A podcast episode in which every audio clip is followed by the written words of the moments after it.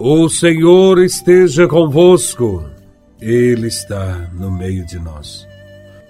Proclamação do Evangelho de Nosso Senhor Jesus Cristo, segundo São João, capítulo 11, versículos do terceiro ao sétimo, versículo 17, versículos de 20 a 27 e do 33 ao 45. Glória a vós, Senhor. Naquele tempo, as irmãs de Lázaro mandaram dizer a Jesus: Senhor, aquele que amas está doente. Ouvindo isso, Jesus disse: Esta doença não leva à morte ela serve para a glória de Deus, para que o Filho de Deus seja glorificado por ela. Jesus era muito amigo de Marta, de sua irmã Maria e de Lázaro. Quando ouviu que esse estava doente, Jesus ficou ainda dois dias no lugar onde se encontrava. Então disse aos discípulos: Vamos de novo à Judéia. Quando Jesus chegou, encontrou Lázaro sepultado havia quatro dias. Quando Marta soube que Jesus tinha chegado, foi ao encontro dele. Maria ficou sentada em casa. Então Marta disse a Jesus: Senhor, se tivesses estado aqui, meu irmão não teria morrido. Mas, mesmo assim, eu sei que o que pedires a Deus, ele te concederá. Respondeu-lhe Jesus: Teu irmão ressuscitará. Disse Marta: Eu sei que ele ressuscitará na ressurreição, no último dia. Então Jesus disse: Eu sou a ressurreição e a vida. Quem crê em mim, mesmo que morra, viverá. E todo aquele que vive e crê em mim não morrerá jamais. Crês isto? Respondeu ela: Sim, Senhor, eu creio firmemente que tu és o Messias, o Filho de Deus, que devia vir ao mundo.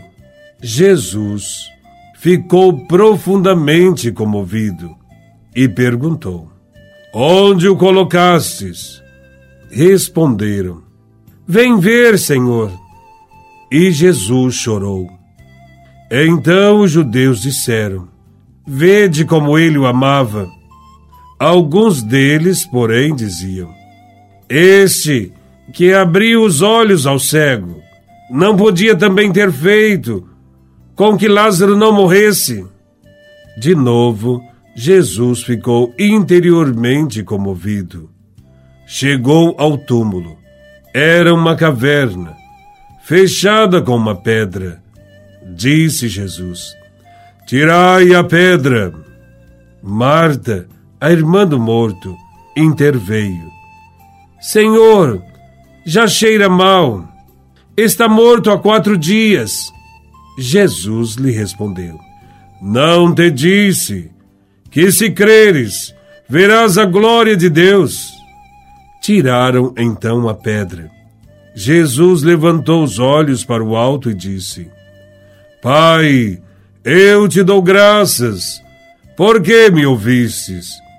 Eu sei que sempre me escutas, mas digo isso por causa do povo que me rodeia, para que creia que tu me enviaste. Tendo dito isso, exclamou com voz forte: Lázaro, vem para fora! O morto saiu, atado de mãos e pés, com os lençóis mortuários e o rosto coberto com um pano. Então Jesus lhes disse: Desatai-o e deixai-o caminhar. Então, muitos dos judeus que tinham ido à casa de Maria e viram o que Jesus fizera, creram nele. Palavra da salvação. Glória a vós, Senhor. O Evangelho nos apresenta uma família de irmãos: Lázaro, Marta e Maria. Podemos dizer que eles representam uma comunidade de irmãos, a comunidade cristã. Nesta comunidade acontece um fato: a morte de um irmão. E é preciso dar explicações para esta comunidade sobre a vida e a morte. É isto que Jesus faz. Jesus toma conhecimento de que Lázaro está doente e, ao invés de ir até ele para curá-lo, Jesus se detém ainda durante dois dias. Seu comportamento quer ser uma lição importante para seus discípulos. Deixando que Lázaro morresse, Jesus nos diz que ele não veio para impedir a morte física. Não é sua missão interromper o curso natural da vida do homem. Esta vida, bem sabemos, não pode durar para sempre neste mundo. Um dia deve terminar. Jesus não veio para eternizar esta vida neste mundo, mas para dar-nos a vida que não se acaba a vida eterna. Quando Jesus chegou, Lázaro já estava no sepulcro há quatro dias. Para os judeus, isto significa que ele está completamente morto. Lázaro também é a figura de todo aquele que está em pecado e vive na morte. Se acreditarmos em Cristo, podemos confiar que Ele nos libertará do sono do pecado e nos dará novamente a sua vida, a vida da graça, a verdadeira vida. Ao encontrar-se com Marta, Jesus a faz entender qual é o sentido da morte de um discípulo seu. Marta acreditava na ressurreição, que só aconteceria no fim do mundo junto com todos os justos.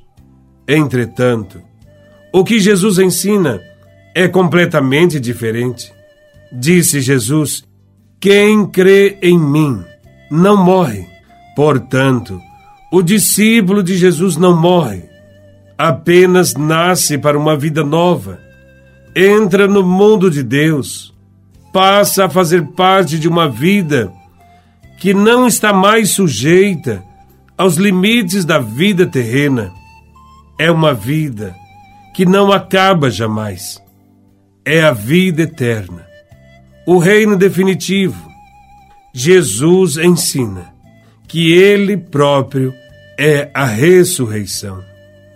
Interessa-nos também refletir sobre o que vem a seguir, especialmente diante do túmulo de Lázaro.